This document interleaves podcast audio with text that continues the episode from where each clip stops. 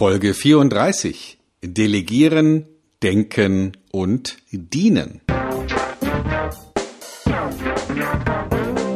Willkommen bei Fucking Glory, dem Business Podcast, der kein Blatt vor den Mund nimmt.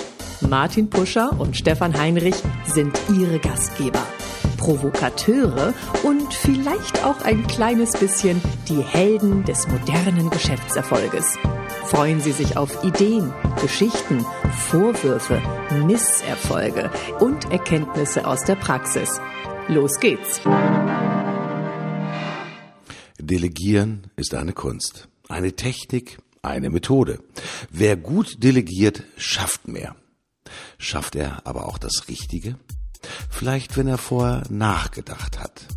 Oder ist Nachdenken gar nicht mehr so relevant, weil es wichtiger ist, vorzudenken?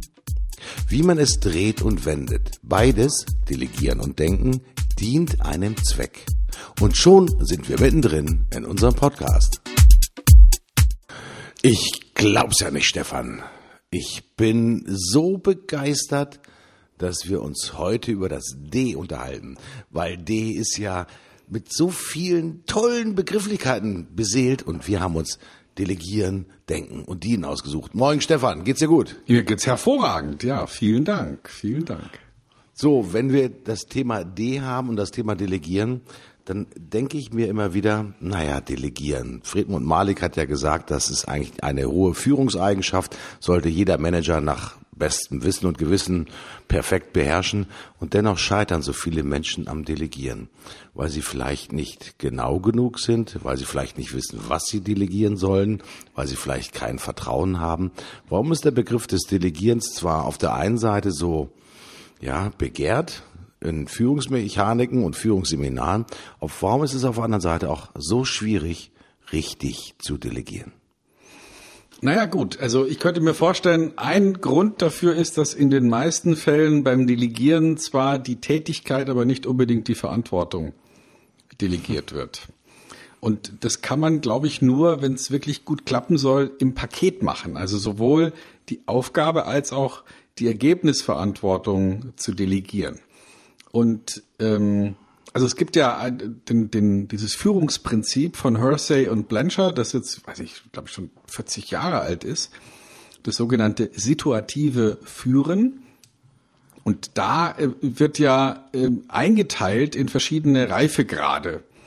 Und das ist für viele ja erstmal schwierig, weil sie sagen, mh, hm, naja, Reifegrad, ähm, da möchte ja jeder einen hohen Reifegrad haben, grundsätzlich mal. Und deswegen schwierig, aber es ist gar nicht so schwierig, weil die Reifegrade beziehen sich auf die jeweiligen Tätigkeiten. Mhm. Also das heißt, mein Reifegrad hinsichtlich dem selbstständigen Halten von Verkaufstrainings ist relativ hoch. Da brauche ich niemand, der mir hilft. Das kann man komplett an mich delegieren. Mein Reifegrad für die rechtzeitige Abgabe aller Belege für die Reisekostenabrechnung ist wahnsinnig niedrig.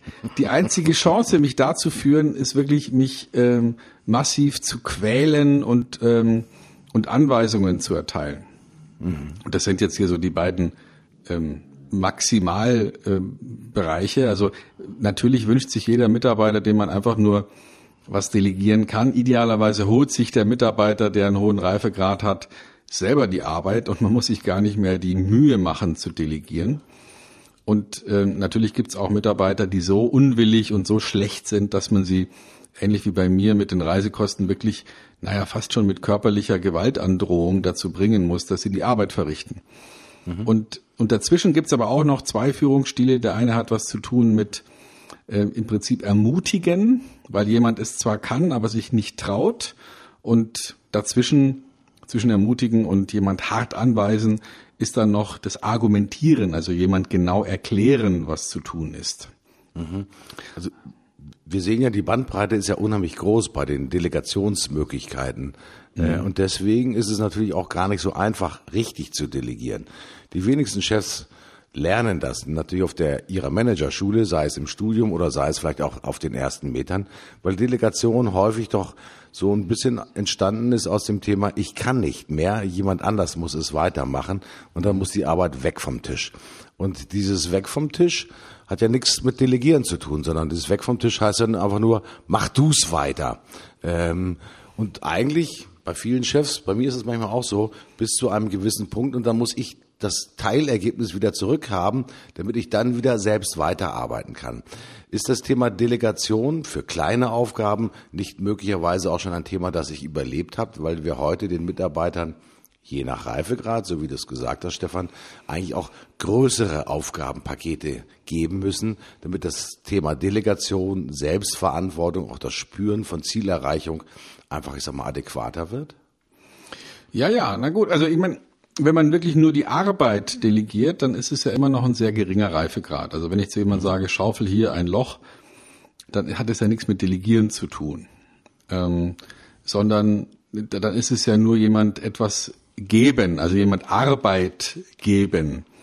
Und ich hatte das neulich auch in einem Seminar, da hat dann einer gesagt, ich muss, ich muss ja jemand noch Arbeit geben. Mhm. Und das ist ja wirklich nur, schaufel hier ein Loch, das hat mit Delegieren nicht so viel zu tun, sondern da, da müsste man sozusagen auch noch die, die Selbstüberprüfung mit einbauen. Also der Unterschied zwischen Steuern und Regeln. Wenn man etwas steuert, wie ein Auto, zumindest noch, solange es keine selbstfahrenden Autos gibt, dann sitzt man selbst am Steuer und muss sozusagen ist selbst Teil des Regelkreises. Also ich steuere nach rechts und dann fährt das Auto ein bisschen nach rechts und dann muss ich irgendwann wieder aufhören, nach rechts zu steuern, damit ich nicht nach rechts von der Fahrbahn runterfahre und muss also selbst steuern. Eine Regelung wäre, wenn das Auto wie bei einem selbstfahrenden Auto das alleine hinkriegt. Mhm. Und Delegieren hat für mich sehr viel damit zu tun, einen Regelkreislauf zu erschaffen. Mhm. Also jemand nicht nur die Arbeit zu geben, sondern auch die Möglichkeit selber zu überprüfen, ob seine Arbeitsergebnisse passen und selbst nachzusteuern, sodass jemand also nicht die Arbeit schuldet, sondern das Ergebnis. Mhm. Und das ist für mich echtes Delegieren. Und da wird's dann auch richtig spannend, weil jetzt ist es nicht mehr nur so, dass ich mir Freiräume schaffe, weil meine Arbeitsbelastung zu viel ist als Chef, sondern ich kann ein Unternehmen schaffen, das auch ohne mich funktioniert. Und dann wird's interessant. Warum tun sich so viele Menschen damit so schwer? Weil sie äh, Sorge haben vor Kontrollverlust, weil sie Sorge davor haben, dass sie entbehrlich werden, ähm, weil sie in ihrer Allmacht weiter gefördert werden wollen. Alles muss über mich laufen. Also der Spielmacher, der halt auf der Position 10 sämtliche Bälle fordert, weil er sagt, nur ich kann vorne meine Außenstürmer besonders gut einsetzen und ich kann den tödlichen Pass spielen. Ist das auch so ein bisschen die, die Selbstüberschätzung von, von Managern, die möglicherweise dazu führt oder die ja, Überhöhung der eigenen Persönlichkeit, die dazu führt, dass das Thema Delegation in den Unternehmen häufig ja ein großes Stück immer bruchstückhaft bleibt. Also ich, vielleicht ist es ja eine Mischung. Ne? Also wir beide haben ja schon mal in einem Unternehmen gearbeitet, wo sich der ähm, ursprüngliche Gründer und ähm, und CEO jeden Tag die Unterschriftenmappen mit der Schubkarre hat reinfahren lassen und dann wirklich stundenlang damit beschäftigt war, zum Beispiel Schecks zu unterschreiben um Rechnungen zu bezahlen. Und wir sprechen hier von einem Großhändler. Also der hatte mal kurz zwei Stunden am Tag damit zu tun, seinen Friedrich Wilhelm unter irgendwelche Schecks äh, zu setzen, die einfach nur, weiß nicht, was er da kontrolliert hat, die waren halt gleichlautend zur Rechnung und die Rechnung war ja eh schon abgezeichnet. Ich denke, da war eher Angst vor Kontrollverlust der Grund. Mhm. Also er hatte einfach Schiss, dass jemand ihn bescheißt. Mhm. Also das ist, glaube ich, ein Aspekt. Vor allem dann, wenn man das Unternehmen selbst gegründet hat und vielleicht auch schon mal eine schlechte Erfahrung gemacht hat, dass man dann versucht, solche vermeintlichen Sicherungsmechanismen einzubauen, die aber letztlich ähm, absurd sind. Das ist, glaube ich, ein Grund. Und der andere Grund ist, dass die wenigsten Menschen wirklich gelernt haben, clever zu delegieren. Mhm. Also wirklich auch sich wehren, wenn Mitarbeiter anfangen, Arbeit wieder zurückzudelegieren. Mhm. Du kennst es ja auch wahrscheinlich, dass du jemand sagst, hier ist die Aufgabenstellung, tu's und dann kommt jemand zurück und sagt, ich weiß nicht weiter, Chef, und er legt es wieder auf den Schreibtisch, auf meinen mhm. Schreibtisch. Mhm. Mein Schreibtisch ist aber schon voll.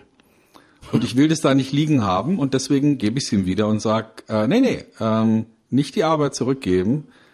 Wenn du unzufrieden bist, gib dir gern ein, zwei Tipps, ein, zwei Hinweise, aber das bleibt deine Aufgabe. Finde eine Lösung. Frag selber einen Kollegen, frag von mir aus mich, kriegst du ein paar Ideen, aber die Arbeit wieder zurückgeben, unerledigt, ist verboten. Mhm. Lass uns bei zwei Menschentypen, die du gerade beschrieben hast. Der eine, der Angst hat vor dem Kontrollverlust. Äh, der typische Unternehmer, der das Unternehmen von der Pike aufgebaut hat, erst nur zwei Mitarbeiter, drei Mitarbeiter, manchmal aus dem Container heraus irgendwas verkauft hat, ja in einer Garage vielleicht sein Unternehmen gegründet hat und dann gewachsen ist. Er kennt jeden Lieferanten persönlich, hat sie alle besucht, er kennt die wichtigsten Kunden. Er will im Zenit bleiben, also er will im Mittelpunkt stehen. Ähm, das gelingt ihm häufig auch, auch unter besonderer Mühe und besonderer ja, Mühsal, auch einfach mit viel Zeiteinsatz. Und dennoch wird dieser Kollege wahrscheinlich ja im langfristigen Sinne scheitern, weil er einfach nicht genügend, ich sage mal, Ressourcen für sich selbst hat, ja, um all diese Kontrollaktivitäten auszuführen. Heißt das, dass derjenige, der in Anführungsstrichen dem Kontrollwahn unterliegt, um das mal ein bisschen blasphemisch zu auszudrücken, dass der schon Schwierigkeiten haben wird, ein wirklich gut funktionierendes, ja, auch autark funktionierendes Unternehmen zu schaffen. Ähm, wird er das schaffen? Hm. Nee, wahrscheinlich nicht. Die Grenze bleibt dann seine eigene, wie das so schön heißt, Span of Control. Mhm. Also das, was er selbst noch an, an Tellern, an Bällen in der Luft halten kann. Wir kennen ja diese Jongleur-Nummer, wo einer dann so auf so Stäben so Teller balanciert, ne, die dann so, er steckt den Stab dann in so eine Holzleiste und dann hat er irgendwann 10, 20, 30 Teller, die so auf diesen Stäben kreiseln und er muss immer rumrennen und diese Stäbe nochmal anschubsen, damit die Teller oben bleiben. Mhm. Also das ist so ein typisches ähm, Szenario, in dem sich viele Führungskräfte gefangen sehen. Sie müssen also dauernd rumrennen und diese Stäbe irgendwie am Laufen halten, weil sie es eben nicht schaffen, den Stäben beizubringen, sich selber anzuschubsen. Und, und da scheitert oder da endet das Wachstum für viele. Übrigens nicht nur für Unternehmer, sondern zum Beispiel auch für Leute, die eine Abteilung haben oder, oder Vertriebsleiter, die das Gefühl haben, sie müssten ab und zu mal mit ihren Verkäufern in Anführungsstrichen mitfahren. Mhm. Ja, also die, die sozusagen nicht in der Lage sind, den Leuten den Spielraum und die Freiheit zu geben und trotzdem dafür zu sorgen, dass die Ergebnisse sich einstellen. Mhm. Auf der anderen Seite, äh, viele von uns kennen ja dieses Bild des Vormachunternehmers und auch des Vormachvertriebsleiters. Nur derjenige, der in der Lage ist, ich sage mal, so hieß es früher zumindest, der in der Lage ist, selbst gut zu verkaufen, ist auch ein guter Vertriebsleiter. Wahrscheinlich ein Trugschluss. Wahrscheinlich ist derjenige, der halt in der Lage ist, seinen Vertrieb so zu organisieren, dass die Ziele erreicht werden und besser erreicht werden, wahrscheinlich der bessere Vertriebsleiter als der beste Verkäufer, oder? Natürlich. Also die, also Verkäufer werden ja oder in jeder Abteilung ist es ja so, dass man schon sich wünscht, dass der Chef ein bisschen Ahnung hat von dem, was da gemacht wird. Aber jemand, der ein guter eine gute Choreografie macht, muss nicht unbedingt der beste Balletttänzer sein. Also das heißt, jemand, der eine gute Choreografie schreiben kann, der sollte Ahnung von Ballett haben, der sollte wissen, was geht und was nicht geht. Ähm, aber er muss nicht mehr selbst Fußball spielen können als Trainer. Ja, also er, er, er muss ja nicht selber auf dem Platz stehen. Es hilft sehr, wenn er mal selbst Fußball gespielt hat. Er muss aber nicht Weltmeister gewesen zu sein, um eine weltmeisterliche Trainerleistung zu bringen. Mhm. Das Schöne ist ja, wenn man die Fußball-Bundesliga sich anguckt, sind die jungen Trainer, die jungen Wilden eigentlich diejenigen, die momentan ganz besonders für Furore sorgen. Äh, Julian Nagelsmann von Hoffenheim, ich glaube mit 29 Jahren war er der jüngste Trainer in der deutschen Fußball-Bundesliga, hat mit Sicherheit keinen Weltmeistertitel gewonnen, war glaube ich früh auch äh, Invalide, aber hat augenscheinlich etwas sehr gut studiert, nämlich wie muss man an seine Mitarbeiter, auf Deutsch gesagt an seine Spieler, taktisches Wissen weitergeben, sie motivieren und sie immer wieder letztendlich neu einstellen, Matchplan auf die jeweilige Situation des aktuellen Gegners. Ähm, gutes Beispiel dafür, um zu verstehen, wirklich, sag mal, dass man halt nicht als Vertriebsleiter der beste Verkäufer gewesen sein muss, sondern mit Verlaub gesagt der beste Choreograf. Und das ist eigentlich ein schönes Wort, was du da auch verwendet hast. Ja, Dinge choreografieren, also Dinge auch in der Gesamtkomposition zu überblicken. Das Thema Gesamtüberblick ist ja natürlich auch wichtig beim Thema Delegation. Also wenn ich Aufgaben delegiere und wenn ich Entscheidungen delegiere, ist es ja häufig nicht unbedingt, ich sag mal jetzt, äh, bau mir eine neue Strategie, sondern das sind ja Projektaufgaben, das sind Teilaufgaben, die ja irgendwie, ich sag mal, zum Ganzen beitragen sollen. Heißt das, dass wenn ich gut delegieren will, dass ich erstmal überhaupt auch selbst den Überblick haben muss, wozu delegiere ich und wie soll eigentlich das Gesamtergebnis aussehen, um auf dieser Basis auch einfach eine adäquate ich sag mal, ja, Delegation auch machen zu können? Hm. Ähm, ja, also ich möchte gerne eine Ergänzung anbringen zu dem Thema Fußball, weil momentan haben wir ja auch einen Effekt.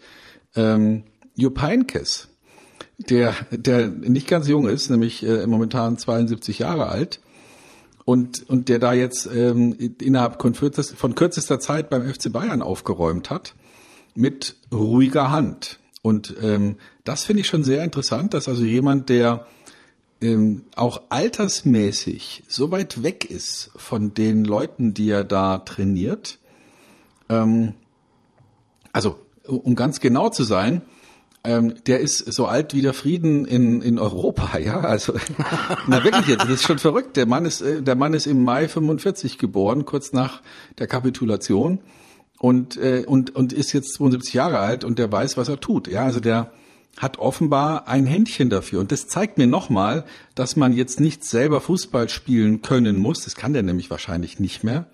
Den, den würden die wahrscheinlich beim ersten Foul würde der auseinanderfliegen.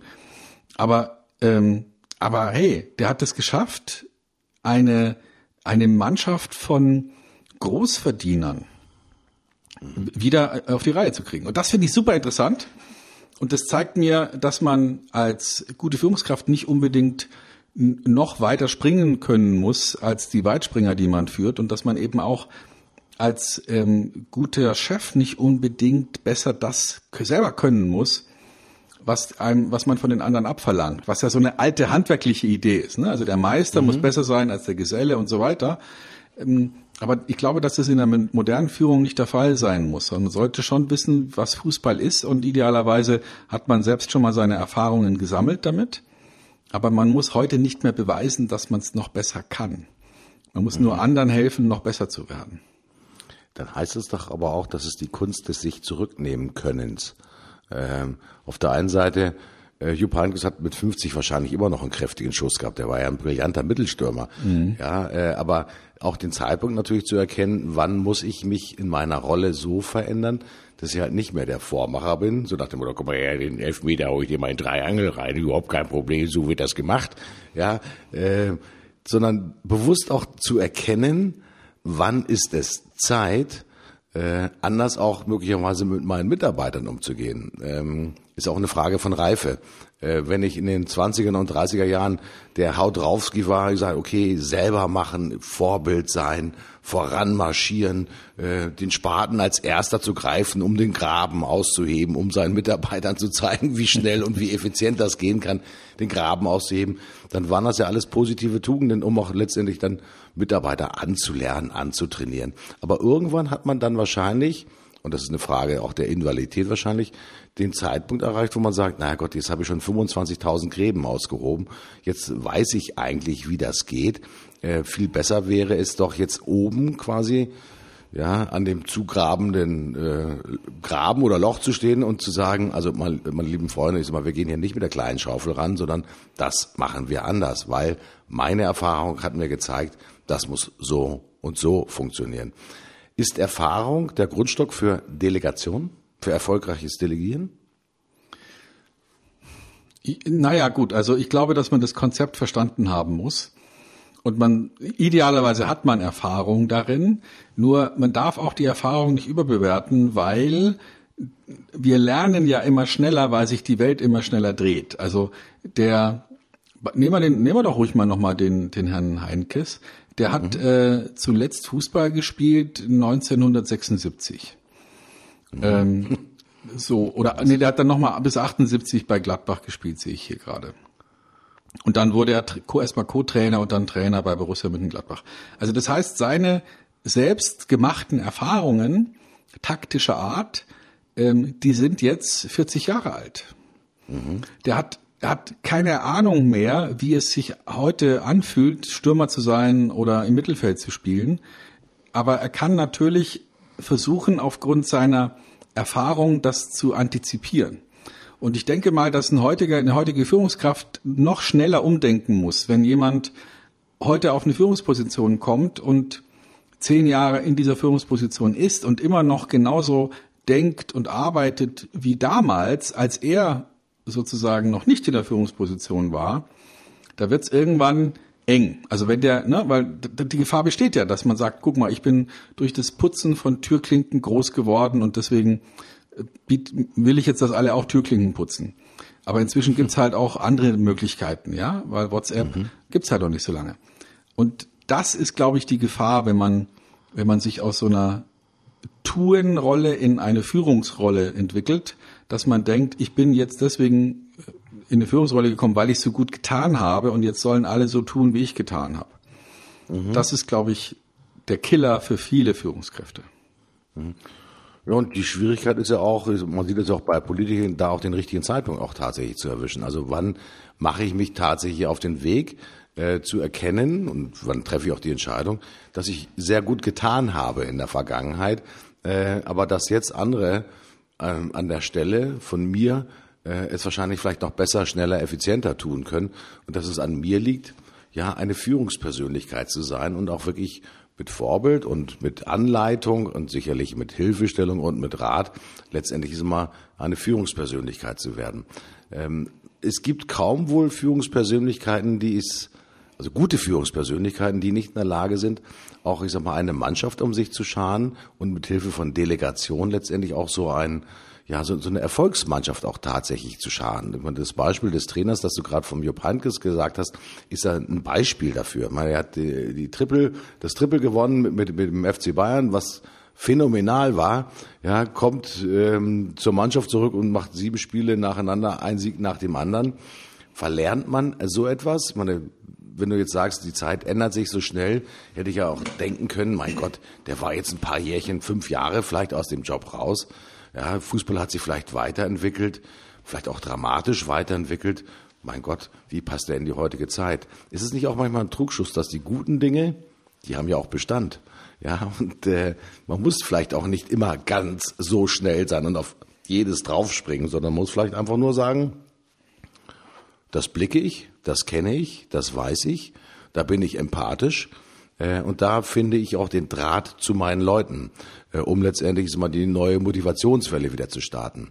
Und das heißt ja für mich auch in der Übersetzung, wenn ich delegiere, ist es auch eine Frage, wem delegiere ich etwas? Hast es vorhin so ein bisschen noch gesagt, na gut, wenn es jemand ist, der in Anführungsstrichen ein bisschen fauler ist, dem, dem gibst du zwar eine Aufgabe, aber der kommt nach fünf Minuten zurück, kann ich nicht. Ich weiß nicht, wie das geht. Ihr Chef, mach du weiter.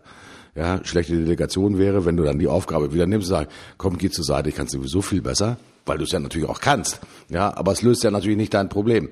Ähm, wie gehe ich mit der Situation um, dass ich die Mitarbeiter daran gewöhne, dass Delegation nicht nur das Abgeben von Arbeit ist, sondern dass Delegation eigentlich, ja, auch die Erfüllung, ich übertreibe jetzt mal so ein bisschen, die Erfüllung des Arbeitslebens ist.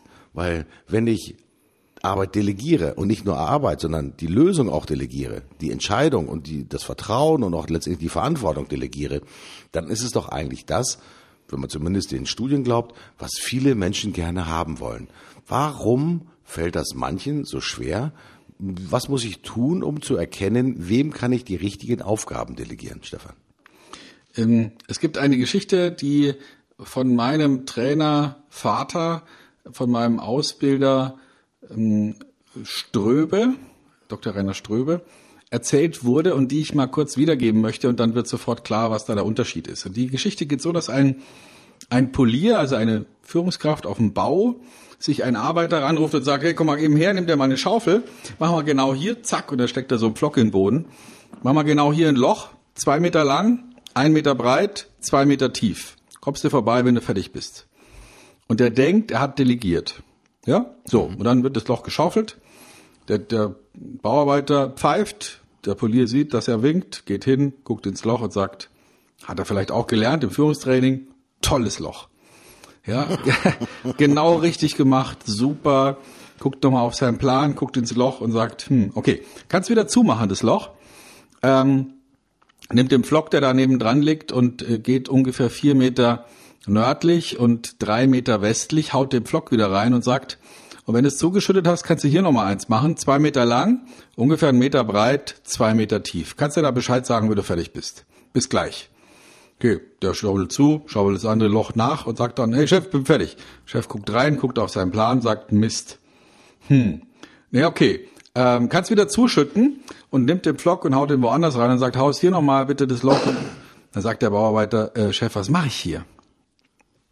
Und dann sagt der Bauer, der, der Polier, also, ähm, ist wahrscheinlich zu kompliziert für dich, aber ich sag dir mal kurz, wir suchen hier die Wasserleitung, weil ähm, gleich kommen die Betonpumpen ungefähr in drei Stunden.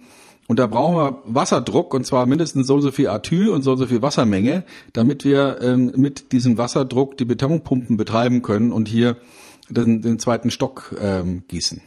Okay, sagt der Bauarbeiter, das heißt, wenn ich in zweieinhalb Stunden den Anschluss für die Leitung gefunden habe, mit so und so viel Druck, dann ist der Job getan.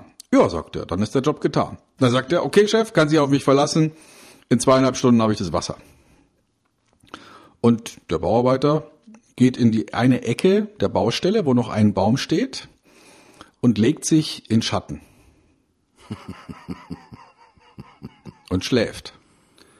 Und der Polier sieht das und sagt, rennt da sofort hin und sagt, hey Kollege, was tust du da? Ich habe dir doch gesagt. Und der sagt, Chef, kannst du mir vertrauen? In zweieinhalb Stunden hast du dein Wasser, mach dich locker. Fällt dem Polier schwer, geht zurück in sein Kabäuschen, guckt immer wieder um die Ecke, der liegt da immer noch und, und döst und nach zwei Stunden weckt er ihn und sagt, jetzt, was ist denn jetzt hier los? Wir haben nur noch eine halbe Stunde, ich werde langsam nervös. Und dann sagt der Bauarbeiter, streckt sich, gähnt, dehnt sich und sagt, okay, alles klar, Kollege, ich hätte zwar noch mal eine Viertelstunde Zeit gehabt, aber weil du es bist, dann mach es halt jetzt. Nimmt sein Taschenmesser raus, schneidet sich aus dem Baum ein Stück Astgabel raus, schnitzt sich daraus eine Wünschelrute, geht zwei Minuten über den Platz, findet genau die Stelle, wo das Wasserrohr liegt, gräbt dort das Loch und sagt, Chef, bitteschön. Also so ein, ein typisches Beispiel von, wenn ich es nicht schaffe, das Ergebnis sauber zu definieren. In dem Fall ging es gar nicht darum, ein Loch zu graben, es ging darum, das Wasser zu finden. Mhm. Und der, die Führungskraft hat es nicht geschafft, das Ziel so zu definieren, dass Delegation überhaupt entstehen konnte. Er hat nur Arbeit vermittelt. Mhm. Ohne, aber ohne das Ergebnis wirklich zu verstehen. Und wenn es uns gelingt als Führungskräfte, wirklich das Arbeitsergebnis zu delegieren und nicht nur die Tätigkeit, dann kann daraus was entstehen, weil dann können wir auch die Gehirne und die Erfahrung und die Leistungsfähigkeit der Mitarbeiter mitnehmen. Und mehrere Gehirne sind ja schon einfach statistisch in der Lage, besser zu denken als nur eins. Also wer immer noch glaubt, ich als Chef müsste alles durchdenken, der wird einfach scheitern, weil er sich nicht schnell genug mit seiner Organisation, mit seinem Unternehmen, mit seiner Abteilung entwickeln kann. Mhm. Ein wunderschönes Beispiel, ähm, das hoffentlich in Blei gegossen wird und so manchem Unternehmer ja am Schreibtisch immer wieder vor Augen führt. Äh, die Wünschelroute ist manchmal besser äh, als der Flock, den man in den Boden einschlägt, äh, weil es geht letztendlich um das Ergebnis. Setzt aber natürlich voraus, dass man denken kann auch mitdenken kann und äh, vielleicht sogar auch nachdenken kann. Und ähm, was, was manchmal die Chefs vielleicht auch den Mitarbeitern nicht zumuten ist, dass sie auch einfach mitdenken können. Und ich habe schon so manches Mal äh, Toben in Büros gehört, der Idiot, der hat nicht mitgedacht. Muss man denn alles hier alleine machen? Also bewusst, ich sag mal, Schimpfkanonaden, die natürlich abgeschossen werden, weil Mitarbeiter, und solche gibt es natürlich auch, sag mal, einfach nicht in der Lage sind, vielleicht auch den, den Sinn äh, einer Arbeit oder auch vielleicht auch den, den Sinn ja, eines Ergebnisses tatsächlich zu adaptieren und äh, danach zu gehen. Wobei ich jetzt nach deinen Ausführungen, Stefan, sage, wahrscheinlich hat dann der Chef einfach auch das Ziel nicht adäquat genug beschrieben damit der Mitarbeiter anfangen kann, mitzudenken, um eigene Lösungswege letztendlich zu finden. Aber mit dem Denken ist das sowieso so eine Angelegenheit, mein lieber Stefan. Ähm, Denken ist ja eine menschliche Tugend, Nachdenken sowieso, Vordenken müssen wir heute alle, Mitdenken wäre auch schon schön. Warum ist das Wort Denken bei so vielen Menschen eigentlich im Mittelpunkt? Also wir wollen ja die Vordenker haben, diejenigen, die Vision denken, die halt in die Zukunft gucken. Wir wollen äh, die Mitdenker haben, die mit uns gemeinsam auf den Weg in Richtung Zukunft gehen. Warum sind die Nachdenker da manchmal so ein bisschen außen vor? Diejenigen, die ja so ein bisschen ruhiger sind, vielleicht auch die Risiken mehr betrachten wollen. Warum gibt es heute in der Zeit mehr Wunsch nach Vordenkern und Mitdenkern als nach Nachdenkern? Hm. Hm, weiß gar nicht. Ist es so? Also äh, äh, nur ein kurzer Nachtrag. Äh, äh, man kann ein Ziel wunderbar definieren, wenn man es anfangen lässt mit dem Halbsatz, es soll erreicht sein, das. Also sozusagen das Vorwegnehmen einer zukünftigen eines zukünftigen Zustandes. Und mhm. dazu darf man ja ruhig ein bisschen vordenken, also sich überlegen, ja, wie soll es denn sein? Denn es ist ja nicht so schwierig zu erkennen, wenn etwas Mist ist. Da sind wir ja auch alle ganz gut konditioniert. Das gefällt mir nicht, der Chef ist ein Idiot, das funktioniert nicht, jenes funktioniert nicht. Das ist relativ einfach zu erkennen. Aber jetzt mal ganz präzise zu definieren, ja, wie sollte es denn sein? Damit es wirklich funktioniert. Das ist ja das Spannende. Und zum Beispiel zu sagen, es soll nicht, es soll erreicht sein, dass da ein Loch ist mit der und der breite, tiefe Höhe, sondern zum Beispiel zu sagen, es soll erreicht sein, dass wir die Wasserleitung gefunden haben, und zwar idealerweise an der Stelle, wo man sie anzapfen kann. Ist ja eine wesentlich clevere Idee. Ne? Also nicht zu sagen, äh, fahr zum Kunden, oder mach ein Angebot, um das jetzt mal in die Verkäufersprache zu übersetzen, oder in, in irgendeine andere Arbeitsleistung zu verlangen, sondern ein Ergebnis. Mhm. Also mache ein annehmbares Angebot oder äh, nicht fahre zum Kunden, sondern komm vom Kunden zurück mit den Informationen, die wir brauchen, um ein gutes Angebot zu machen. Also das heißt, ähm, ne, es gibt ja heute ganz oft im Vertrieb so sogenannte Ziele, die dann heißen, ja, ich muss so und so viele Neukunden abtelefonieren. Oder ich muss so und so viele Angebote machen. Oder ich muss so, und ich sage, nee, das sind keine guten Ziele.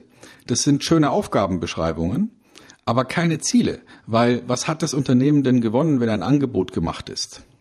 Okay, mhm. die, die Negativsortierer sagen jetzt gleich, naja, aber ohne Angebot gibt's ja keinen Auftrag. Stimmt.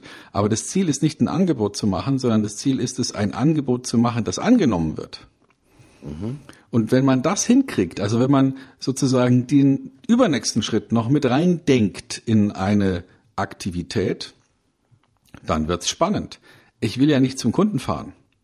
Mhm. Natürlich ist es hilfreich, zum Kunden zu fahren, um dort ein Gespräch zu führen. Aber letztlich will ich ja nicht, dass die Leute zum Kunden fahren, sondern ich will, dass die Leute vom Kunden zurückkommen mit Aufträgen oder wenigstens mal mit den Informationen, die wir brauchen, um dort annehmbare Angebote zu machen. Und das ist interessant, sich zu überlegen, wie kann ich mich als Führungskraft besser machen in der Art und Weise, wie ich Ziele definiere. Wie ich mir überlege, was soll denn am Ende dabei rauskommen? Und nicht die Arbeit an sich zu, wie man in Bayern sagt, anzuschaffen. Ich schaffte das jetzt mal, oh, sondern sozusagen zu überlegen, was soll denn am Ende dabei rauskommen? Also Wasser statt Loch.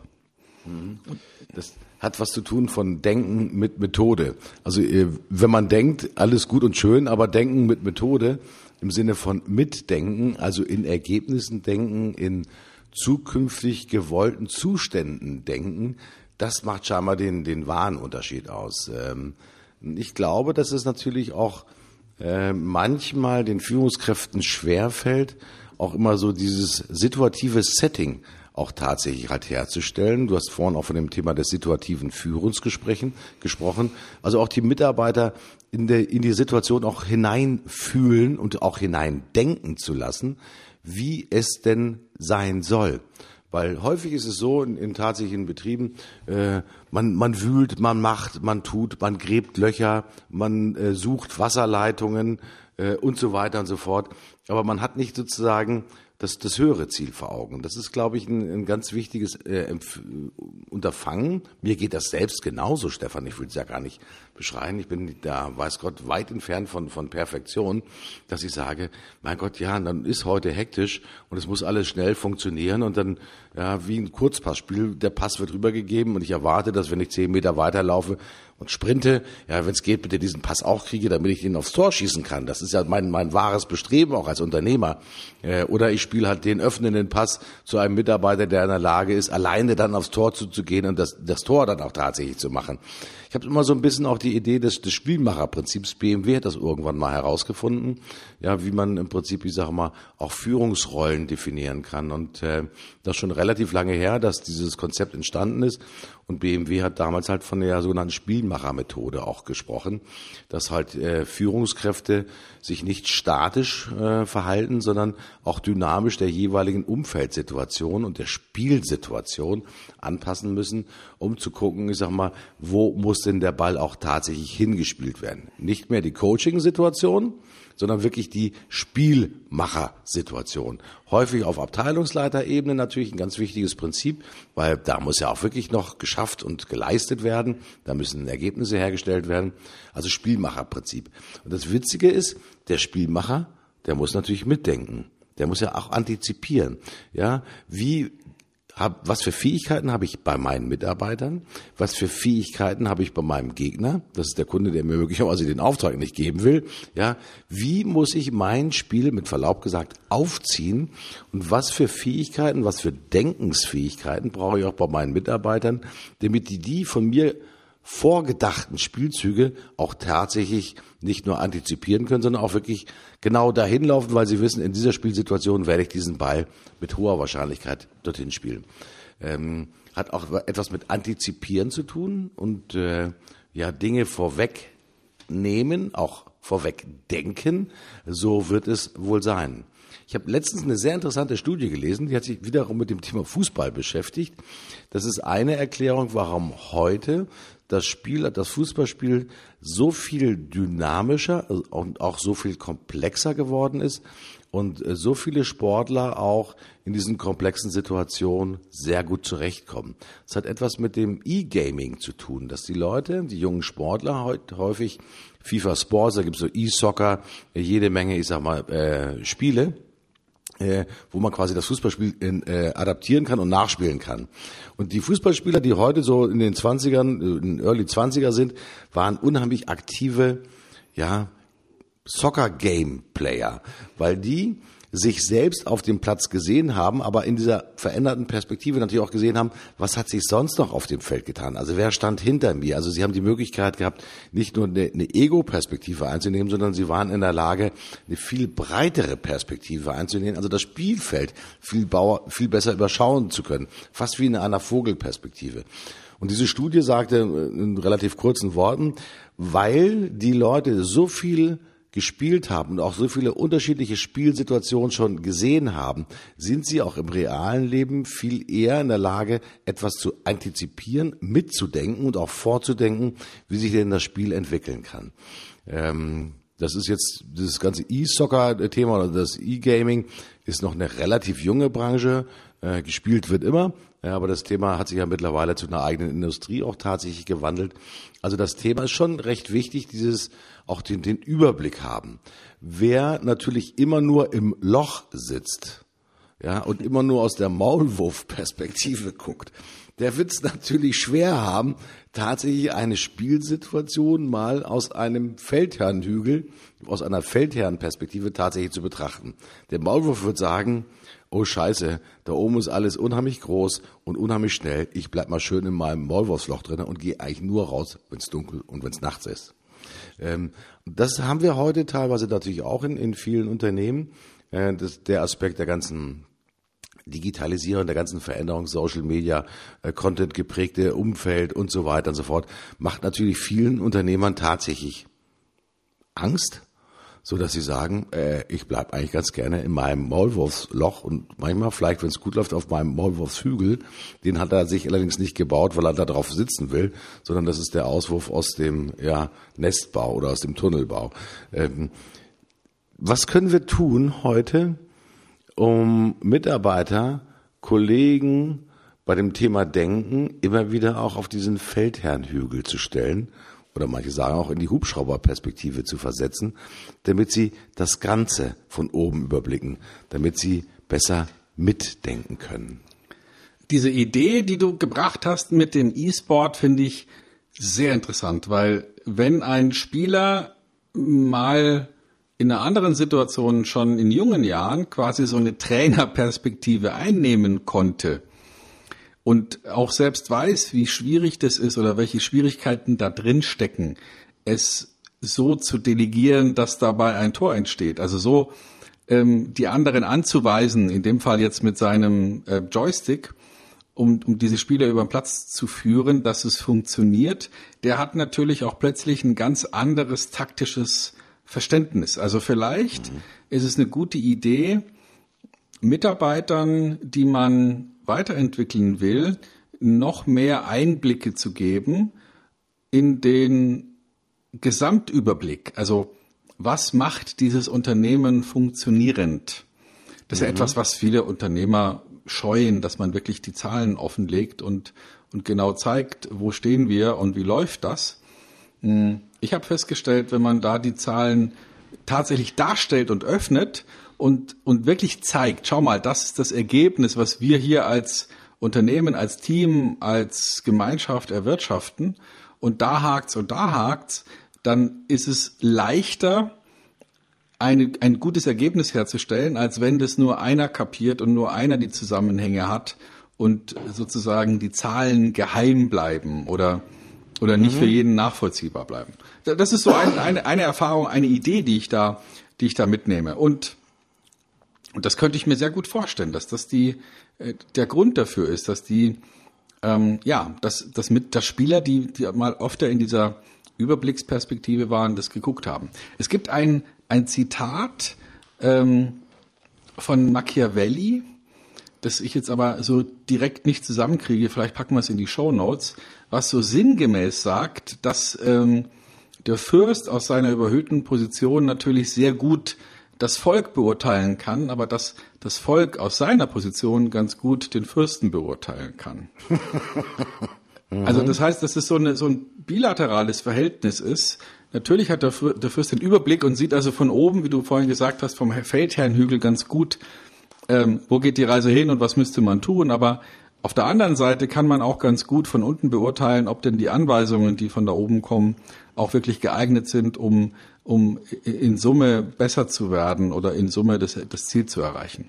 Mhm. Und das ist, das ist so ein, so ein wenn, wenn das partnerschaftlich wird, also wenn die Führungskräfte akzeptieren, dass man von einer anderen Perspektive aus ganz gut sieht, mit welcher Qualität sie führen und gleichzeitig aber auch die Mitarbeiter akzeptieren, dass so eine Führungs Rolle auch zweckdienlich ist, ich denke, dann kann man da wirklich was Gutes bewirken. Mhm. Meine Meinung. Ja, Führung ist ja auch Arbeit. Äh, muss man auch sagen. Äh, manche sagen, Führung ist äh, nichts anderes als Luxus und toll, aber Führungskräfte sehen nur manchmal so entspannt aus, wie wir zwei jetzt gerade wahrscheinlich. Ja, sondern Führungskräfte haben natürlich auch wirklich äh, auch in der Anleitung und in der Delegation natürlich auch ist mal vieles auszuhalten. Es ist schon einfach so. Hm. Und es gibt ja auch so dieses äh, Sprichwort, wer denkt, der lenkt. Äh, auch das ist so ein, so ein geflügeltes Wort, das wir haben. Also auch das Thema Mitdenken heißt ja auch mitlenken. Ja, also auch Mitarbeiter, die in der Lage sind, ich sage mal, Aufgaben nicht nur zu nehmen und ja, äh, Delegation auch tatsächlich richtig zu verstehen, im Sinne von, hier wird nicht äh, eine Tätigkeit geschuldet, sondern hier wird ein Ergebnis geschuldet und gesucht, ja, äh, was können die auch tun, um letztendlich so mal mitzudenken. Für mich ist es immer wieder faszinierend zu sehen, wenn junge Leute mit Verbesserungsvorschlägen kommen. Also Verbesserungsvorschläge sind für mich ein ganz wichtiges Prinzip, um zu sehen, denkt jemand mit. Und zwar nicht nur, weil er sich die Arbeit leichter machen will, sondern vielleicht auch, weil er am Wohl und am gesamten Interesse des Unternehmens natürlich ein sehr hohes Interesse hat und auch eine hohe oder vielleicht auch eine besonders innere Motivation hat, ja, das Unternehmen wachsen und auch, auch prosperieren zu sehen. Sei es, weil er sich eigene Karrierechancen erhofft, sei es, weil er bei der nächsten Gehaltsverhandlung möglichst äh, gut abschneiden will und so weiter und so fort. Die Motivationen können ja sehr unterschiedlich sein. Und einer dieser Aspekte ist halt wirklich dieses Thema Mitarbeiter, die von selbst aus Verbesserungsvorschläge machen oder sagen, ähm, ich habe das Gefühl, das ist nicht richtig gelaufen. Lass uns nochmal darüber sinnieren, äh, warum das nicht gut gelaufen ist, also bewusst Reflexion zu haben, ja, um zu sagen, was können wir da zukünftig besser machen. Diese Mitarbeiter wurden früher in den Unternehmen ähm, schon ein bisschen länger her. Natürlich ist aber nicht gerade sehr gut gesehen, weil sie haben ja erstmal per se die, die Allmacht des Chefs ja, äh, versucht äh, zu diskreditieren. Äh, alle Unternehmen, große Unternehmen haben so dieses betriebliche Verbesserungswesen, also betriebliches Vorschlagswesen. Die Kraft der Mitarbeiter an Dingen mitzuwirken und auch Dinge zu verändern ist unheimlich groß. Und das gilt natürlich gerade da, nicht nur in, in Fabriken, sondern natürlich auch im, im, dienstleistenden Bereich. Also wenn es darum geht, ja, Empfindungen des Kunden zu erahnen, zu adaptieren, zu sagen, wie geht man denn heute mit den modernen äh, Möglichkeiten des Content Managements um? Es gibt so viele Wege, die nach Rom führen. Und ich glaube einfach aufgrund der Vielzahl der Möglichkeiten, ist es keine Chance, dass ein Chef alles kann. Also wir müssen wirklich die Mitarbeiter auffordern und auch Instrumente schaffen und auch Mechaniken und auch vielleicht Methoden schaffen, wie wir halt wirklich dieses Thema des internen Verbesser, Verbesserungswesens, also dieses Mitdenkens halt wirklich nach vorne zu kriegen. Frage an dich, Stefan. Was können Unternehmer heute tun im Alltäglichen, um diese Gedankenskraft, um diese Denkkraft der Mitarbeiter zu stimulieren. Würdest du das mit Geld tun? Jeder gute Vorschlag, der eine Verbesserung hat im dienstleistenden Bereich, honoriere ich mit 50, 80, 90, 100 Euro. Ist es das Thema geldliche Motivation? Ist es das Thema, dass die Mitarbeiter eine, einen besseren Arbeitsplatz haben, dass sie mehr Sinn in ihrer Arbeit sehen? Was glaubst du, was ist einer der wirklich ausschlaggebenden Faktoren, um die Mitarbeiter zum Mitdenken zu animieren? Hm, also das, das in Aussicht stellen von Belohnung ist nachweislich kontraproduktiv bei kreativer Arbeit.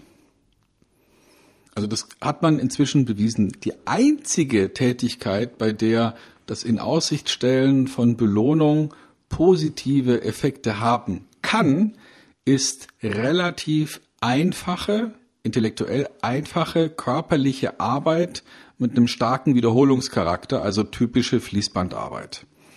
Und deswegen hat man da natürlich auch schon früh mit dem Akkordlohn gearbeitet.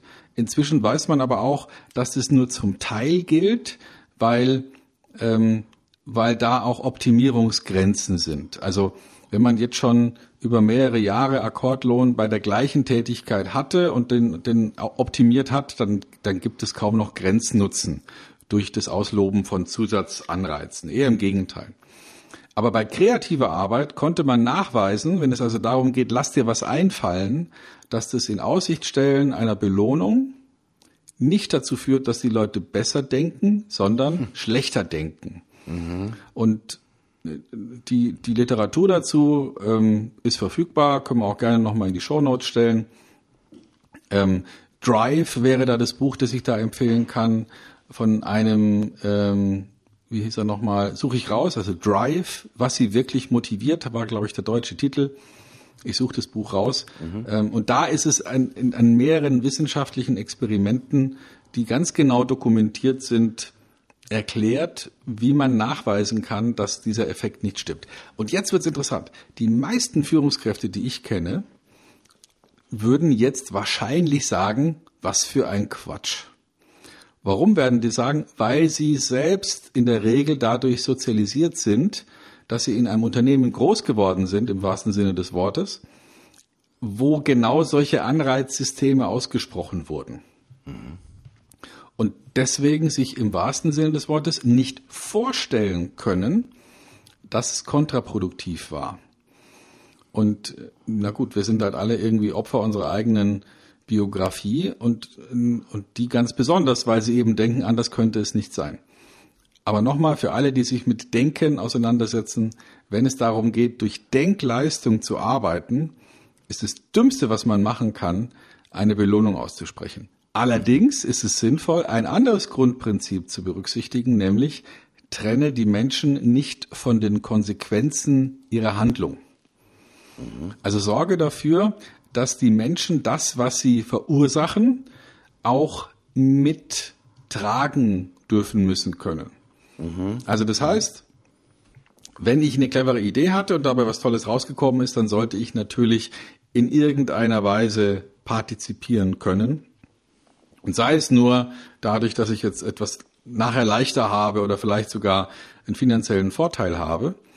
Aber nicht in der Form, dass ich mir vorher überlege, welche Belohnung bekommst du, wenn du, sondern eher so, jeder tut, was er kann, alle wissen, was zu tun ist, weil das Ergebnis klar definiert ist. Und wenn dann der Bär gejagt da liegt, dann kann man sich drüber unterhalten, wer jetzt ein bisschen mehr von dem Fell bekommt. Also das ist der, das ist der entscheidende Unterschied. Ich denke mal, partizipieren lassen und Menschen dabei helfen, an dem Ergebnis, das sie hergestellt haben, mit zu profitieren, ist viel interessanter, als jemand zu sagen, pass auf, wenn dann und wenn du das tust, dann bekommst du diese Belohnung und die Anzahl der ähm, Verbesserungsvorschläge wird irgendwie belohnt. Der Unterschied ist, glaube ich, wirklich entscheidend, wenn es darum geht, clever zu denken in Unternehmen. Mhm. Das ist jetzt wirklich ein Credo für ganz viele, die noch in den alten Mechanismen der Bonifizierung denken. Ich glaube auch, dass natürlich gerade bei jüngeren Mitarbeitern das Thema auch des der Sinn der Aufgabe und des, auch des äh, gemeinsamen Erfolgreichseins ja viel höher ist als äh, noch ein Auto, äh, noch eine Gehaltserhöhung. Denn äh, wir alle wissen auch aus der Forschung heraus, die Gehaltserhöhung, die wirkt vielleicht gerade mal für zwei, für drei Monate als echter Belohnungsfaktor und dann ist es äh, wieder bei Null angekommen. Ähm, und man gewöhnt sich so schnell daran. Und daher sind natürlich diese, ich sag mal, immateriellen Werte wie Wertschätzung, Lob, ja, Sinn stiften in, in der Aufgabe, das Erkennen, dass das eigene Tun wirklich etwas bewirkt, ja, und äh, den Kunden ganz besonders glücklich gemacht hat. Die, das erste Projekt, das man selbstständig durchgeführt hat und das erfolgreich gewesen ist, das sind Dinge, selbst wir erzählen gerne von diesen Dingen, ja, äh, die wir dann auch so äh, erlebt haben. Hm, wie passt das Dienen da rein? Äh, die Welt hat sich ja verändert. Wir haben ja früher so diesen Dreiklang gehabt, dieser ein Drittel der, der Volkswirtschaft äh, entstand aus der Agrarindustrie, ein Drittel kam sozusagen aus dem ja, sag mal, industriellen Bereich und ein Drittel kam mehr oder weniger aus dem dienstleistenden Bereich. Wir haben ja natürlich in den letzten Jahren gesehen, wie sich das Thema ja zugunsten der Dienstleistungen, da gehören natürlich auch Banken mit dazu, ganz massiv verändert hat. Ja, die Agrarindustrie ist heute ist immer hochökonomisch. Ja, wird, es gibt nicht mehr so viele Landwirte, aber die machen natürlich immer und nach industriellen Maßstäben machen die das alle ziemlich gut und äh, einige Volkswirtschaften haben ihre Industrie abgegeben. Ein viel beschworenes Beispiel sind ja die die Briten gewesen, die ja große Teile ihrer industriellen, ich sag mal, Fähigkeiten zu Lasten der, der Bankenindustrie mal abgegeben haben. Und dennoch sehen wir weltweit betrachtet, ja, dass die Dienstleistung auf einem riesengroßen Vormarsch ist.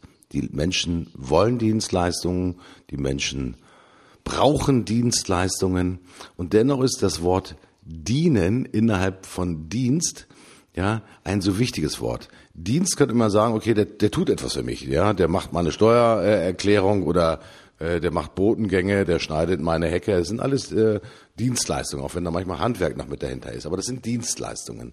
Das Wort dienen hat ja noch eine vollkommen andere Prägung, Stefan. Das ist ja, äh, hat auch etwas damit zu tun, hm, ich denke auch mit einer gewissen Freude. Ja, äh, Dienstleister aus Passion zu sein, heißt ja die Freude auch am Dienen. Ähm, weil sie entweder gut bezahlt wird, weil sie ein besonders gutes Ergebnis ergibt. Warum ist das Wort dienen in den heutigen Zeiten eigentlich so, so wird das so zwiespältig betrachtet? Der ist mein Diener. Das ist sowas wie, das ist mein, ja, den kann ich schicken, da wo immer hin. Ja, äh, äh, dienen aus meiner Perspektive ist ein absolut positives Wort. Wenn jemand sagt, ich diene meinem Kunden, ja, weil ich möchte, dass der Kunde meines Kunden ganz besonders erfolgreich wird, dann sagen einige, ey, bist du bescheuert? Du kannst ja nicht dem, deinem Kunden dienen. Du musst erstmal deinem eigenen Unternehmen dienen, damit das möglichst erfolgreich ist. Warum gibt es eine so direkte Beziehung zwischen Dienen und Erfolg? Also für mich steckt in dem Wort dienen auch die Frage, wozu dient das? Mhm. Und also der Zweck. Und, und das finde ich eine ganz interessante äh, Grundthematik, die in diesem Wort dienen drin steht, zumindest im Deutschen, wozu dient das? Wozu brauche ich das? Was hilft mir das? Und, und das ist, glaube ich, die, der entscheidende Angelpunkt für diese Fragestellung. Eine Dienstleistung an sich ist ja nur dann hilfreich, wenn sie etwas dient, also mhm. etwas bewirkt, etwas erreicht. Und wenn ich mich als Dienstleister so verstehe, dass ich etwas für meinen Klienten bewirke oder erreiche, dann, dann ist diese Tätigkeit doch in keinster Weise schlechter zu werten, als etwas zu produzieren oder etwas anzubauen. Ähm, es gibt ja so einen Spruch, ich weiß gar nicht mehr von welchem Politiker das war, das muss so in den 80er, 90er Jahren gewesen sein, als man damals die Dienstleistungsgesellschaft ausgerufen hat und der dann gesagt hat, so Quatsch, wir können jetzt doch nicht alle gegenseitig die Haare schneiden.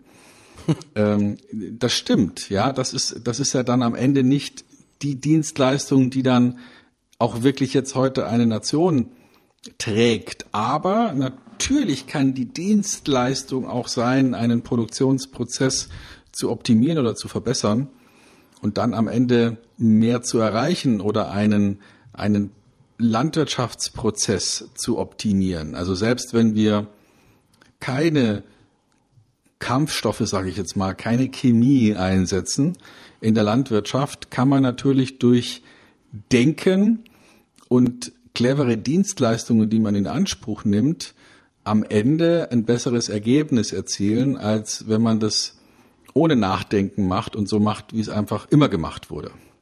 Mhm. Und also Dienstleistung ist für mich und Dienen sind für mich Begriffe, die außerordentlich positiv besetzt sind, vielleicht auch deswegen, weil ich Dienstleister bin. Mhm. Das Interessante ist natürlich, wenn wir äh, heute an die erfolgreichen Industriebetriebe denken, ähm, das sind nicht nur die DAX-Betriebe, äh, dann haben die eine ganz besondere Marschroute ja auch ausgegeben, die sehr erfolgreich ist. Nämlich nicht nur gute Produkte zu produzieren und in großen Mengen in die Welt zu verschicken, sondern immer mehr Dienste an diese Produkte quasi dran zu knüpfen. Also du kriegst heute kaum noch ein Produkt, das halt nicht mit irgendeinem Dienst, mit irgendeiner Dienstleistung verknüpft ist. Ähm, bei den Technologen rund um das Thema Industrie 4.0 heißt es, ich glaube so ein bisschen sowas wie Predictive Maintenance, also die vorausschauende Wartung.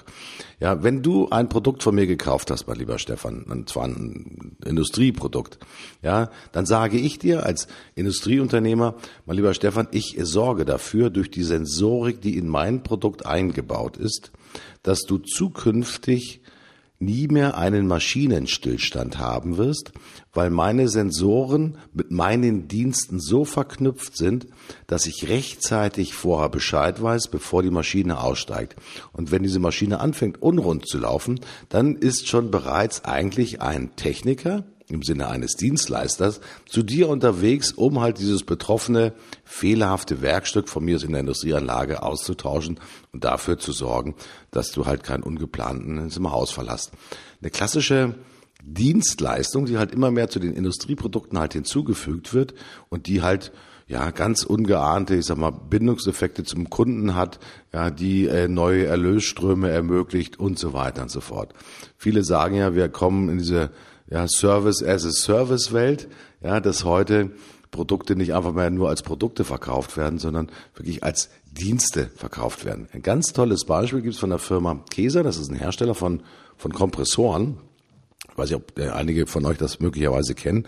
Kompressoren machen im industriellen Maßstab, äh, stellen die eigentlich Druckluft her. Ja, und der Hersteller hat in der Vergangenheit immer sehr stark diese Druckluftmaschinen halt im industriellen äh, Betrieben verkauft. Und irgendwann ist er auf die Idee gekommen, ja, die Leute wollen ja keine Maschinen haben, die Druckluft herstellen, sondern das, was sie haben wollen, ist ja eigentlich Druckluft. Weil das ist der primäre Dienst, den sie haben wollen. Also hat er sich gesagt, ich baue einen Teil meines Geschäftes so um, dass ich Air as a Service verkaufe. Ich verkaufe keine Druckluftmaschinen mehr, sondern ich stelle sicher, dass das Unternehmen, das Druckluft braucht, immer die richtige Menge Druckluft zur Verfügung hat, dass dahinter meine Maschinen stehen, äh, so what, aber das kombiniere ich mit meinen Services und sorge dafür, dass er immer an der richtigen Stelle, in der richtigen Güte, in dem richtigen Druck seine Druckluft hat. Und er muss keine Maschine mehr kaufen, sondern er kauft quasi in ein Abonnement nur noch Druckluft, ja, nach Atü. Und wir sehen natürlich in vielen Wirtschaftsbereichen, dass sich das natürlich gerade momentan sehr intensiv und auch sehr stark verändert. Dass dieses Thema der Dienstleistung, ja, hier in Kombination auch mit den harten Produkten der Industrie immer stärker kombiniert wird und ja so eine symbiotische Beziehung auch tatsächlich eingeht, wo immer mehr Unternehmen sagen, du, äh, wozu brauche ich einen Steuerberater? Ähm, ich will, keine Ahnung, weiß ich nicht, äh, Steuer zurückhaben äh, und möglichst viel. Und äh, vielleicht gibt es heute noch Steuerberater, die darüber nachdenken, wie man vielleicht zukünftig erfolgsorientiert ja, Steuerformulare äh, äh, Formulare ausfüllt und vielleicht sich einfach auch nur noch danach bezahlen lässt, ich sage mal, wenn halt von mir aus eine adäquate mal, Steuerrückzahlung erfolgt, wenn man durch Ausnutzung aller möglichen äh, rechtlich korrekten ich mal, äh, Maßstäbe es eine Steuerrückzahlung geben könnte. Mhm. Nur ein Beispiel. Äh, also, du bist ja äh, heute. Äh, ne? Also da, da muss ich äh, einfach mal rein, weil es gibt diese Idee gibt's ja schon seit langem, aber jetzt gerade findet die wirklich Geschwindigkeit. Also vor langer Zeit gab es Unternehmen, die herausgefunden haben, dass Klopapier ein Unternehmen verkaufen zwar schon eine Möglichkeit ist, um Geld zu verdienen, aber noch besser ist es, wenn man sozusagen Toilettenservices outsourced. Ja, also wenn man eben nicht mehr Klopapier und Seife verkauft, sondern wenn man sagt, wir sorgen dafür, dass deine Toiletten immer mit der richtigen Menge an ähm, Handtüchern und Klopapier und Duftspray und was weiß ich was, Seife versorgt sind. Und dafür verlangen wir dann pro Klo so und so viel und pro wie auch immer. Also das heißt, die verkaufen ja immer noch im Wesentlichen Klopapier, aber halt auf einem ganz anderen Ertragsniveau, weil, weil da tatsächlich eine Symbiose eingegangen wurde. Und das geht weiter. Also ich habe vor kurzem mit jemandem gesprochen, die verkaufen heute hochindustrielle Verpackungsmaschinen, beispielsweise für die Pharmaindustrie. Mhm. Also wo dann Medikamente hinein verpackt werden nach bestimmten Kriterien. Und das ist natürlich ein, ein, ziemlich komplexes Thema, weil da muss man genau aufpassen, dass auf der Verpackung auch wirklich das draufsteht, was drin ist und bestimmte Sicherheitskriterien eingeführt sind. Und die sagen, heute verkaufen wir Verpackungsmaschinen, aber wissen genau, in zehn Jahren will keiner mehr Verpackungsmaschinen, da wollen die Kunden den Dienst des verpackten Medikaments kaufen. Mhm. Also die sehen jetzt schon, wo da die Veränderung hingeht. Und das ist nicht nur in diesem komplexen Umfeld. Ich hatte neulich einen, äh, einen Workshop mit ähm, Unternehmern aus einer Branche, die man nur einmal in seinem Leben braucht, nämlich Bestatter. und, und, und die machen sich Gedanken darüber, wie sie sozusagen ihre Unternehmen von der reinen Bestattungsdienstleistung zu einer Lebensende-Dienstleistung hin umgestalten können, weil wenn heute jemand stirbt, dann gibt's auch noch ganz andere Fragen, nämlich wer hilft mir dabei, ähm, diese ganzen finanziellen Themen zu regeln? Wer hilft dabei, ähm, ganz profan diese Menschen von Facebook, Xing und wie auch immer abzumelden? Wer hilft dabei, ein Auto abzumelden? Also es sind so viele Dinge, die in diesem Umfeld passieren, ähm, für die es nicht wirklich geeignet, also es gibt solche Wohnungsentrümpelungen, ja, also es gibt solche Dienstleister, aber das ist alles Stückwerk. Mhm. Und die Bestatter machen sich Gedanken darüber, wie sie daraus sozusagen ein, ein Full-Service machen können. Mhm. Und das finde ich ein sehr schönes Beispiel dafür, sich an den Zweck zu orientieren und nicht so sehr an die eigene Tätigkeit, die man sich gegeben hat. Also nicht mehr Verpackungsmaschinen bauen und sagen, der Rest ist euer Problem, sondern zu sagen, hey, wir helfen dir dabei, äh, das zu kriegen, was du eigentlich willst, nämlich verpackte Medikamente. Und der Bestatter nicht nur denkt, Mensch, mein Job ist ähm, Loch schaufeln oder was auch immer und, und da so ein Körper loswerden, sondern mein Job ist es, jemand dabei zu unterstützen, dieses Lebensende eines, eines liebgewonnenen Menschen jetzt irgendwie in den Griff zu kriegen in diesem Moment. Und das finde ich interessant, sich mal wirklich auf den Zweck zu konzentrieren der eigenen Tätigkeit und nicht so sehr sozusagen auf die, auf die Leistung, also mehr aufs Dienen und weniger auf die Leistung. Mhm. Ja, ähm, ich glaube, dass du mit dieser Idee, äh, die du wahrscheinlich in die Bestatter hineingepflanzt hast, äh, wirklich dafür sorgen wirst, dass sich diese Branche ja schon umkrempelt. Und äh, auch schön ist der Begriff sozusagen einmal die Betreuung des Lebensendes, weil äh, das fängt ja möglicherweise auch in einem Zyklus diesmal vor dem physikalischen Tod an. Ja, hat vielleicht auch etwas mit, mit, mit Vorsorge, mit Vorbereitung zu tun und dann geht es möglicherweise auch noch ein bisschen weiter, halt äh, nach dem Tod, halt das Thema Facebook. Finde ich eine total äh, gute, nicht nur Idee, sondern auch ein gutes Beispiel dafür. Das zeigt, dass rund um das Thema eines Zweckes, rund um das Thema eines Dienstes ganz viele Möglichkeiten sind, um auch seinen eigenen Kerndienst vernünftig zu Ende zu denken. Und zwar nicht nur in die Richtung, was kann morgen sein, sondern auch, wie kann ich meine eigene, neudeutsch, ja, Wertschöpfungskette ja in viele Bereiche auch weiter äh, ausprägen. Mhm. Und ähm, das ist, ich glaube, äh, für den Friseur ist es so, um nochmal, man kann, wir können uns nicht alle selber die Haare schneiden. Wie viele Friseure gibt es heute, die sagen, ich biete halt noch, keine Ahnung, ich sag, weiß ich nicht, den, den, den Verkauf von, von Shampoo und weiß der Teufel was. Die, das sind die naheliegenden Dienstleistungen. Aber jeder, der sich auch heute im Handwerk beschäftigt, ist natürlich auch in der Lage, ich sag mal, ganz andere Dienstleistungen noch mit hinzuzunehmen.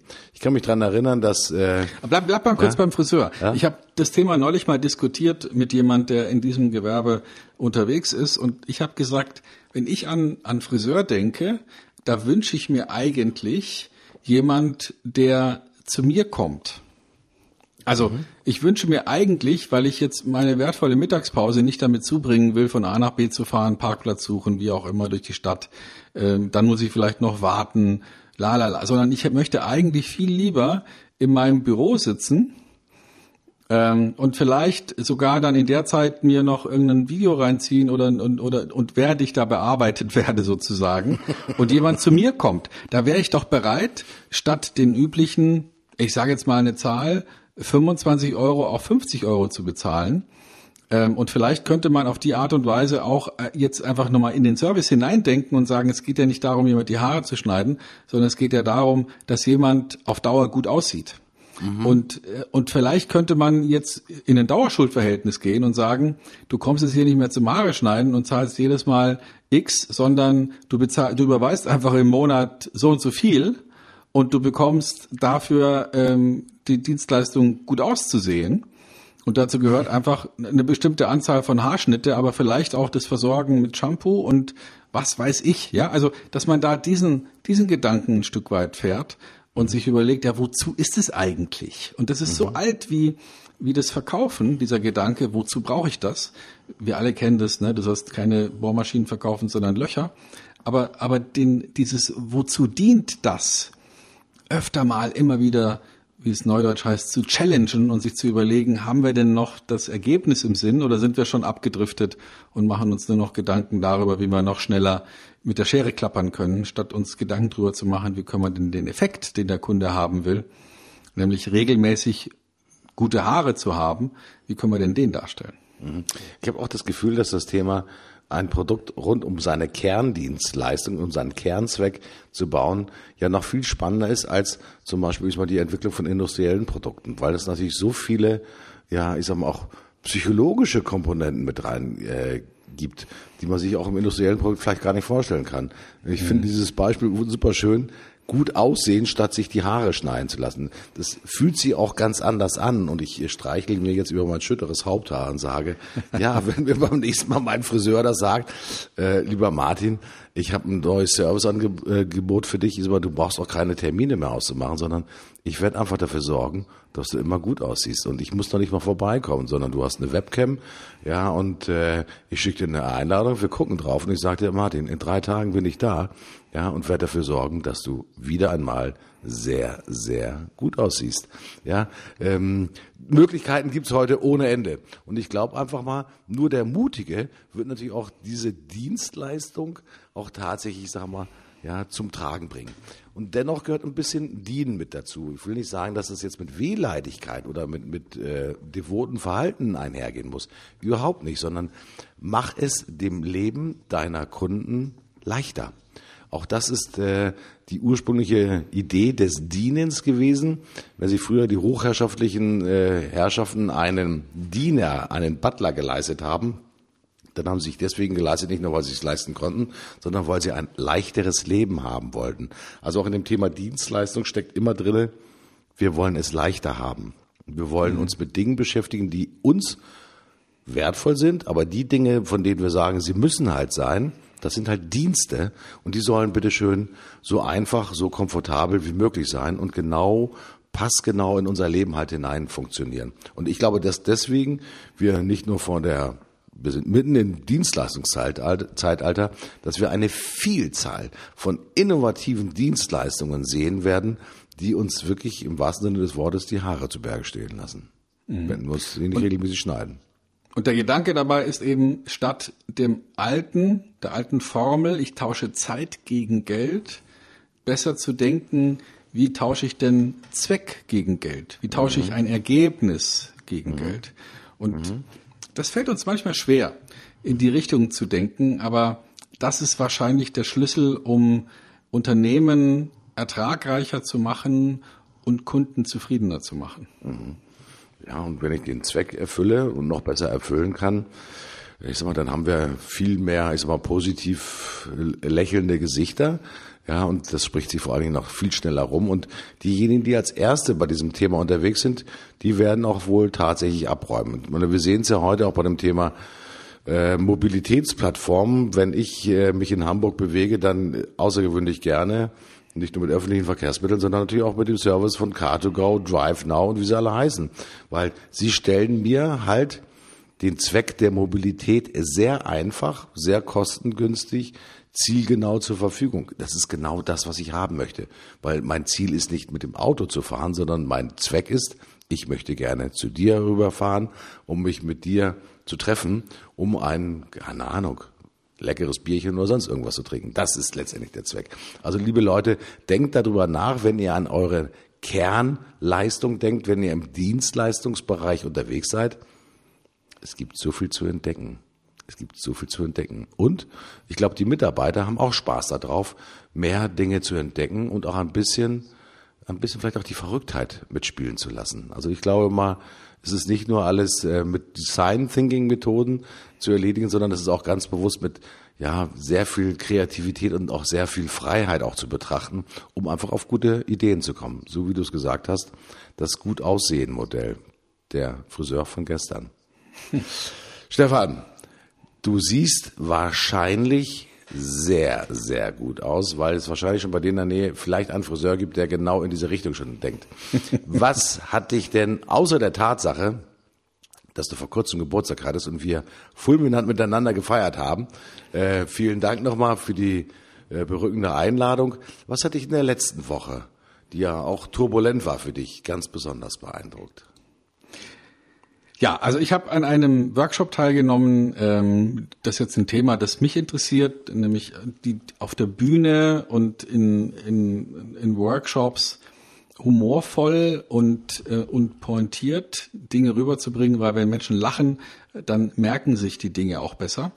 Und bei diesem Workshop habe ich festgestellt, wie hilfreich es ist, mh, wenn Gleichgesinnte, also Menschen, die ein ähnliches Ziel haben, auch wenn sie völlig unterschiedlich sind und völlig anders darüber nachdenken, sich mal einen Tag oder wenigstens einige Stunden in einem Raum treffen, einschließen und an diesem Thema arbeiten, sich gegenseitig äh, ihre Arbeitsergebnisse zeigen, sich gegenseitig Dinge vorführen, offen sind für Feedback. Also es war für mich mal wieder eine Offenbarung, wie wertvoll es ist, solche, ähm, solche Runden zu etablieren. Und ich kann nur jedem, der irgendwas mit seinem Hirn anstellt, egal ob das jetzt Führung ist oder Verkauf oder, oder auch sonst Entwicklung, irgendetwas tut, was mit Hirn zu tun hat, sich genau solche Dinge zu gönnen, sich in ein, in ein Seminar zu gehen oder in einen Workshop zu gehen, mal mit, mit ein paar Leuten zu arbeiten, auch wenn das jetzt nicht ganz genau das ist, was man sich inhaltlich erhofft hat, aber dadurch, dass man sich eben reibt aneinander und sich gegenseitig zusieht und unterschiedliche Arbeitsergebnisse teilt, es war für mich wieder eine Offenbarung, wie viel dabei rauskommt. Und ich kann wirklich nur jedem empfehlen, mindestens einmal im Jahr, besser zweimal im Jahr, sich ein oder zwei Tage Zeit zu nehmen und zu sagen, so, das investiere ich jetzt in meine persönliche Weiterbildung um mal eine andere Perspektive zu kriegen, um mal was anderes zu machen. Das muss ja nicht mega teuer sein. Oft ist es so, wenn, wenn es nichts kostet, dann ist es meistens auch nichts. Aber es kann natürlich auch eine Gruppe von Leuten sein, die sich einfach nur die Tagungsgebühr teilen und sich gegenseitig weiterhelfen. Mhm. Ich kann es nur empfehlen, fest einbauen in den Jahresablauf, mindestens zweimal im Jahr, sich dafür Zeit nehmen. Es ist unglaublich hilfreich und man denkt nachher anders. Mhm. Ich schaue sehr neidvoll auf dich, äh, weil so wie du es auch beschrieben hast, äh, habe ich die Begeisterung sozusagen aus den Augen sprühen sehen, weil du natürlich wieder mit vollkommen neuen Ideen ja in das nächste halbe Jahr reingehst, wenn dann vielleicht wieder der nächste Workshop drin ist. Mhm. Was mich in der vergangenen Woche geprägt hat, ist meine eigene Dummheit. Ich sage es ganz offen und ehrlich. Ähm, Dummheit, und zwar der typische Fall, ein Kind zieht aus in eine andere Wohnung. Und ähm, okay, ich erwarte nicht von einem Kind, 20, 21 Jahre, dass sie einen Umzug so plant, wie wir ihn vielleicht heute planen würden. Der ist vielleicht ein bisschen chaotischer mit allem drum und dran. Und das, ich ärgere mich über mich selbst drüber, weil ich das geahnt habe, dass es genau so ist, wenn man dort nicht vielleicht mit den richtigen Diensten äh, unterstützt, dass das halt schwierig wird. Und meine eigene Dummheit und auch meine eigene Fahrlässigkeit haben dann halt nicht nur zum krummen Rücken geführt, sondern auch einfach zu ja, ich hasse Umzüge, Leute. Das muss ich ganz ehrlich sagen. Und es kann auch anders gehen. Ähm, weil ich war jetzt nicht sauer auf, auf, äh, auf die Tochter, die es organisiert hat, sondern ich war sauer auf mich selber, weil ich geahnt habe, dass man es hätte besser machen können. Und die Dummheit war, es nicht anzuregen und nicht zu machen und nicht zu delegieren, dass es besser ist. Also die eigene Dummheit steht mir auch heute mit meinem Alter gelegentlich noch absolut diesmal wie ein riesengroßes Brett im Weg. So. Da waren wir wieder bei Delegieren, da war es wieder. Da ja. war es wieder. Stefan, gucken wir nach vorne. Der Buchstabe E wird uns beim nächsten Mal berücken und entzücken, wenn wir sprechen über die Vielfältigkeit dieser drei quergestrichenen Balken, die verbunden sind mit dem senkrechten Balken zum E. Ähm, ich habe so ein, vielleicht Eigensinn, fällt mir jetzt gerade bei dem bei dem Umzug gerade ein. Eigensinn finde ich gut. Weil manche denken, ich kann das ganz besonders gut, ich habe meinen eigenen Sinn, ich ziehe das jetzt durch, egal wie das wird. Hauptsache, ich fange jetzt an und leg los. Eigensinn, darüber würde ich mich gerne unterhalten mit dir, Stefan. Ich denke, im Business gibt es ein Wort mit E, das wir unbedingt besprechen müssen, nämlich EBIT. Oh, viel besungen, nicht nur in den Börsennachrichten, sondern in jedem Wirtschaftsteil. Wir sprechen ja. über EBIT. Vielleicht finden wir neben der fachlich formellen äh, Definition auch noch eine Übersetzungsdefinition dafür, die uns das ganz besonders plakativ macht, wie man im Alltag mit dem EBIT umgeht. Und äh, das Dritte, ja, Stefan, äh, wir haben heute viel über Sport gesprochen, über Fußball gesprochen. Da ist Spurten, Sprinten mit drinne. Wie wär's denn zum Ende mit einem Endspurt? Ja, das finde ich doch schön. Ja, dann lass uns doch das machen. EBIT, Eigensinn und Endspurt. Das finde ich super. Nächste Sendung hat drei E's und ich freue mich riesen drauf, riesenmäßig drauf. Lieber Stefan, herzlichen Dank für deine Zeit und an euch, liebe Zuhörer, danke natürlich für eure Zeit. Ich bin raus. Tschüss, bis zum nächsten Mal. Euer Martin Puscher. Ich bin auch raus und ich freue mich auf den Eigensinn, das EBIT und den Endspurt. Bis nächste Woche, dann sehen wir uns wieder. Nee, wir hören uns wieder. Ich bin Stefan Heinrich und bis dann.